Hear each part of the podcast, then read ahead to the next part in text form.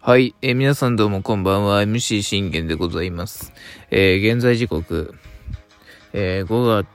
5月、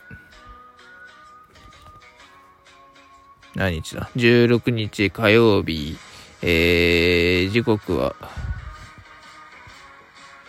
0時1分となっております。えー、信玄の全力で今日ラジエというところで皆さんこれもよろしくお願いいたします。えー、この番組は、オリファン歴11年目の私、信玄が、えー、オリックスの試合の振り返りから、えー、メジャーでのスーパースターの振り返り、えー、もしくは日本人4名の振り返り、えー、もしくは、えー、もしくは、えー、ドジャースの振り返り、えー、そして、えー、気気になるチーム情報、もろもろなどを、えー、12分間で僕の思いの時を語っていくラジオ番組となっております。えー、まあ今日、えー、語るのはですね、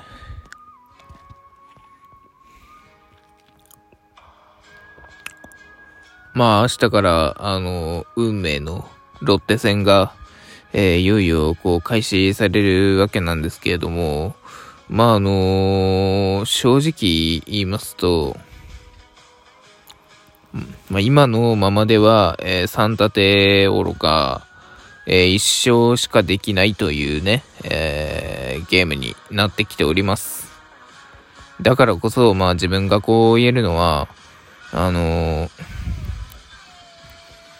もう本気でもうやるしかないので、もうどういう形であれ、もう我々にできるのは、もう勝つことだけなのでね。しっかりとね、選抜陣が、えー、仕事を果たして、まあ、僕はあの、完璧を求めてますから、えー、7回無失球無失点、ね、誰かがまあ達成してくれるだろうと思ってますので、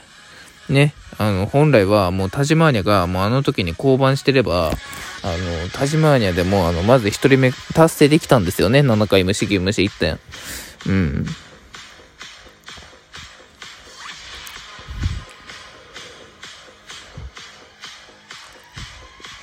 というとこでございます。で、えー、まあ、宮城くんと、あ種市との投げ合いということで、まあ、ゾゾマリンでロッテ戦がね、あの、行われるんですけども、まあ、それまでの、あの、結果を、まあ、帰り見ると、えー、ソフバン戦に、1勝1敗のタイで、えー、来ていると。1引き分けしてるんですよね。だからまあそのソフバン戦を除ければ、やはり、あのー、もうこう帰り見たときに、先発がやはりまず試合を作っていないというところがどうしても入ってくるんですよ。やっぱ先発が、あのー、6回じゃなくてこう3回とか、え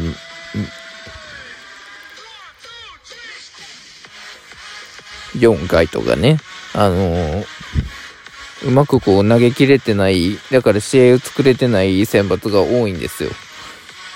ね、だからこう、ね、幸也もそうだし、黒木くんもそうだし、なかなかこうね、うまく試合を作れてないね、選抜が多かったです。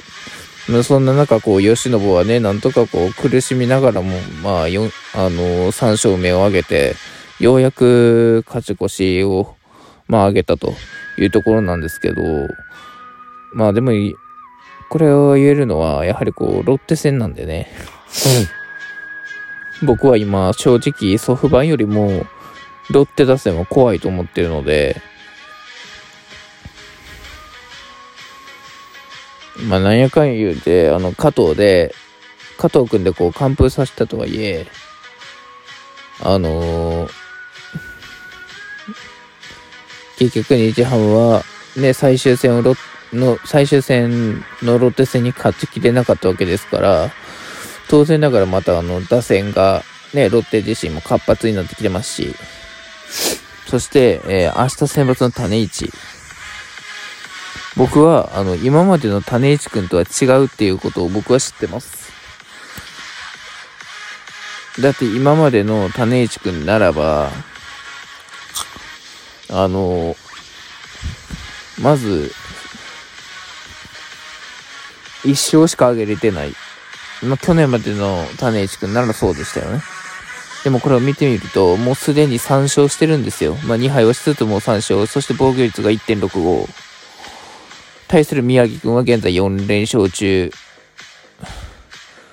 まあ、あの5連勝目と行きたいところではあるんですけど、まあ、前回はね、あの今季初完封マークして、あの無失点記録をね、見事、えー、連続してと、いうところで、完璧なね、えー、宮城くんを見せれているんですけれども、あ、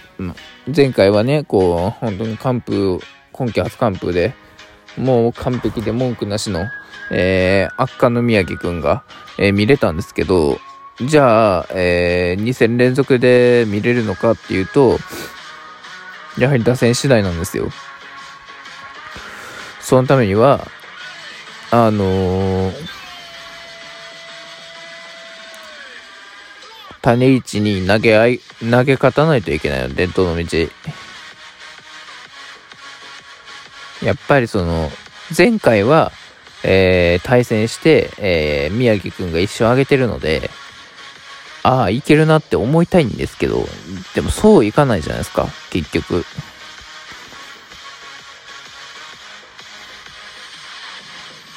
うん、結局そうはいかないんですよ。ね、あの、ロッテ自身も、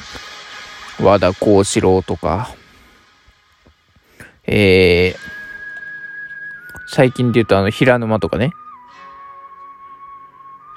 あの、ドラフト1位の、ドラフトのね、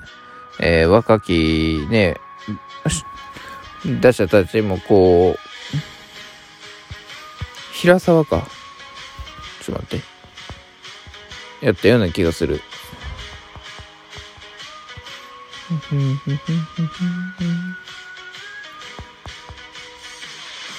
あ、違う、ともすぎや。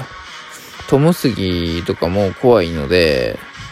もうだからこそ、えー、もう言うなれば、もうやるしかないので、我々にとってはね。うん。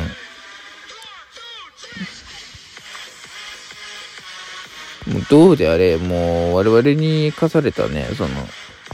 選択肢をやるしかないので。うん。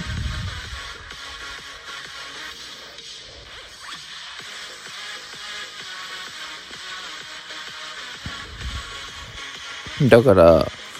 あのー、我々打線陣がしっかりと初回、早めに、えー、種市を攻略して、もう先に宮城くんに、もう、あの、1回の、ね、裏のマウンドになる、立つ前に、もうあの、援護点、まあ2点も欲しいですよね。うん、2、3点も欲しいかな。まあ、2、3点あれば今の宮城くんやったら多分なんとかなると思うので、エスコン以外はね、うん、エスコンで投げる以外はなんとかなると思うので、今一応調子いいの宮城くんから、エスコン以外は。うん。だからまあ、ゾゾマリンは言うてあのー、対ローキじゃなければ、あの、全然宮城くん、あのー、好調な発揮をするはずなんです。あそこの土は宮城くんに合ってますし、うん。それぐらい、あの、僕は、えっと、種市を6回までにしっかりと捉え切って、下ろせる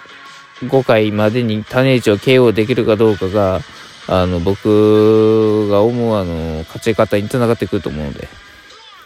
で、宮城くんは、まあ、完封してることからといって、もちろん、こう、完璧な、ね、宮城くんを見たい。だって僕は完璧な、ね、あの、勝利を求めると。結果を求めるとそう言い切りましたけど、別に2戦連続完封やってくれとは思ってないですから。僕が毎回言ってるのは7回無四球無失点してくれたら全然いいよと。うん、そこからは8回からはもうあの無理せず中継ぎに託そうなと。